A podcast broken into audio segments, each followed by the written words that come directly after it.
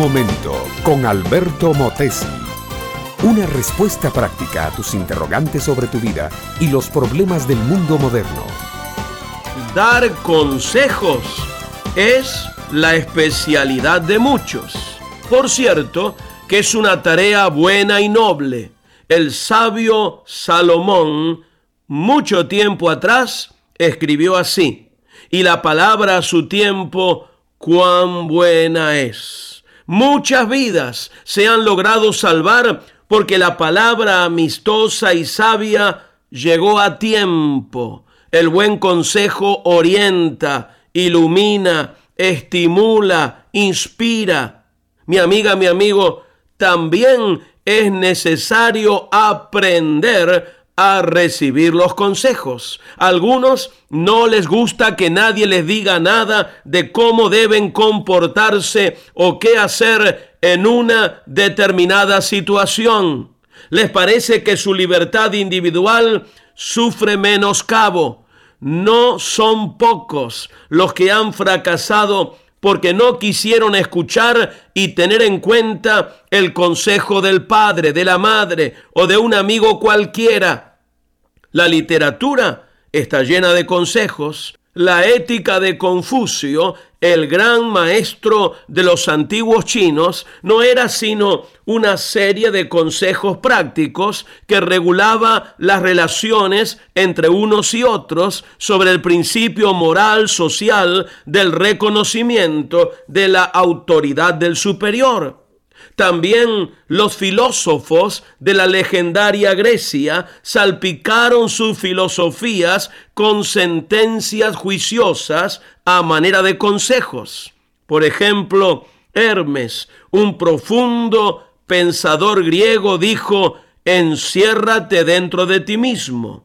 Sócrates, el inteligente sofista de Atenas, dijo, conócete a ti mismo. Y Séneca, ciudadano romano que fuera maestro de Nerón, decía, contrólate a ti mismo. Pero, mi amiga, mi amigo, ¿sabes una cosa? La humanidad no ha conocido a otro filósofo y maestro y moralista que sea superior a Jesús de Nazaret sus enseñanzas no han sido aún superadas ni igualadas. Lo que él dijo fue una realidad viviente en él. Sus palabras han hecho mucho bien a los seres humanos. No solo iluminan, sino que dan vida y levantan el espíritu e inyectan consuelo y siembran esperanza. Una vez unos policías que le habían oído hablar dijeron, jamás hombre alguno ha hablado como este hombre. Algunos consejos de Jesús que si los acatamos por la fe pueden traernos gozo, paz y vida eterna, son estos. No os hagáis tesoros en la tierra, donde la polilla y el orín corrompen, y donde ladrones minan y hurtan, sino aseos, tesoros en el cielo.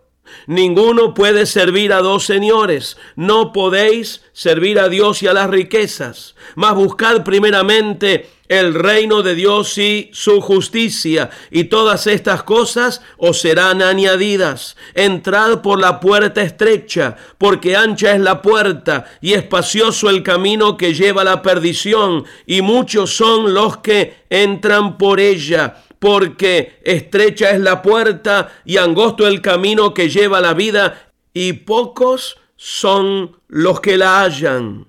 Adopta a Jesús mi amiga, mi amigo, como maestro y señor de tu vida.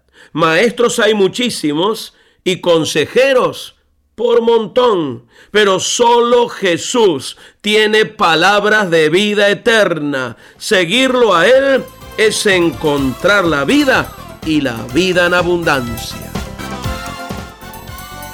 Educación que transforma.